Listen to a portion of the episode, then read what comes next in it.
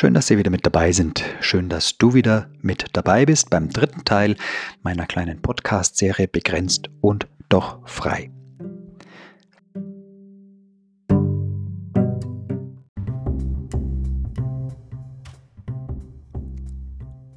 Eine Geschichte, die ich sehr liebe, steht im Alten Testament im vierten Buch Mose.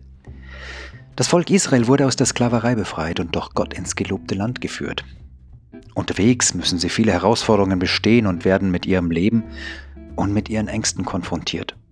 Gleichzeitig aber versorgt Gott die Israeliten auf dem Weg durch die Wüste mit allem, was sie zum Leben brauchen. Damals mit Wasser, mit Manna, mit Wachteln. Und er schützt sie, er bewahrt sie und er leitet sie und gibt ihnen Anweisungen auf dem Weg durch die Wüste. Doch immer wieder kommen sie zu dem Moment, wo sie jammern und meckern und sich mordsmäßig ärgern über Gott. Und das auch dem Mose lauthals äußern. Eines Tages scheint Gott die Nase so richtig voll gehabt zu haben vor seinem Volk. Er schickt giftige Schlangen in das Lager der Israeliten, die etliche bissen und die dann ums Leben kamen. Mose flehte für die Israeliten zu Gott, dass er sie doch retten möge. Und Gott gab Mose die Anweisung, eine Schlange aus Eisen zu schmieden und diese auf eine Stange aufzurichten. Jeder, der nun von einer Schlange gebissen war, sollte zu der Schlange aufsehen und dadurch am Leben bleiben. Mehr nicht. Mehr war nicht zu tun. Wer aber weiter auf die giftigen Schlangen am Boden sah, kam um. Im Neuen Testament, im Johannesevangelium im dritten Kapitel wird diese Geschichte aufgenommen.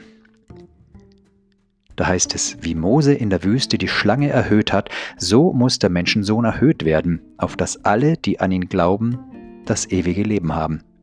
Denn also hat Gott die Welt geliebt, dass er seinen eingeborenen Sohn gab, auf dass alle, die an ihn glauben, nicht verloren werden, sondern das ewige Leben haben. Die geschmiedete Schlange wird durch Christus den Gekreuzigten ersetzt. Jeder, der nur am Boden starrt, auf sein Leben, auf seinen jetzigen Moment, kam letzten Endes um. Wer auf den Erhöhten aufblickte, lebte. Ein krasses Bild, das ich aber auch wunderbar auf unsere Situation übertragen kann. Wir blicken auf infizierten Zahlen, auf die Zahlen der Verstorbenen, auf unterschiedliche Länder. Und sie schockieren uns, sie machen uns Angst, sie bewegen uns, ja, sie lassen uns nicht los. Und wie viel verständlicher ist das, wenn wir selbst jemanden verloren haben? Wenn wir uns Sorgen machen um das Leben eines anderen, geliebten Angehörigen, oder vielleicht wir selbst Hochrisikopatient sind und wir uns um das eigene Leben Sorgen machen.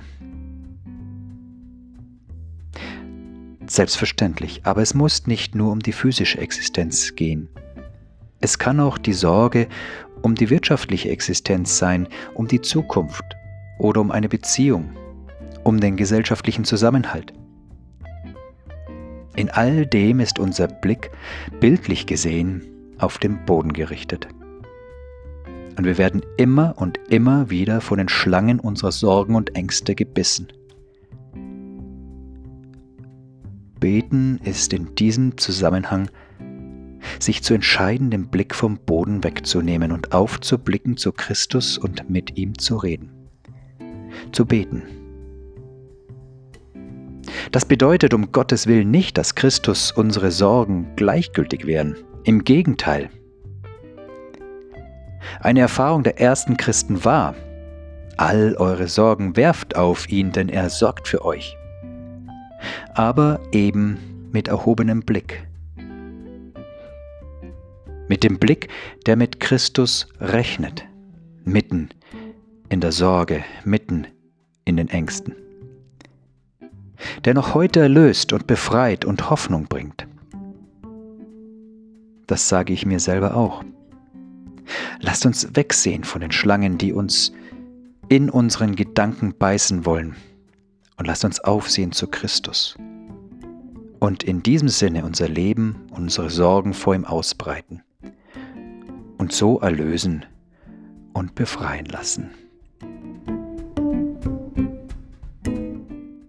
Bei Gott bin ich geborgen, still wie ein Kind. Bei ihm ist Trost und Heil. Ja, hin zu Gott verzehrt sich meine Seele. Kehrt in Frieden ein. Fortsetzung folgt. Wie heißt es bei Lukas so schön? Seht auf, erhebt eure Häupter, eure Erlösung ist nahe. Bleiben Sie behütet, bleib bewahrt. Ich bin Andreas Fach, evangelischer Pfarrer der Christuskirche in Mornau.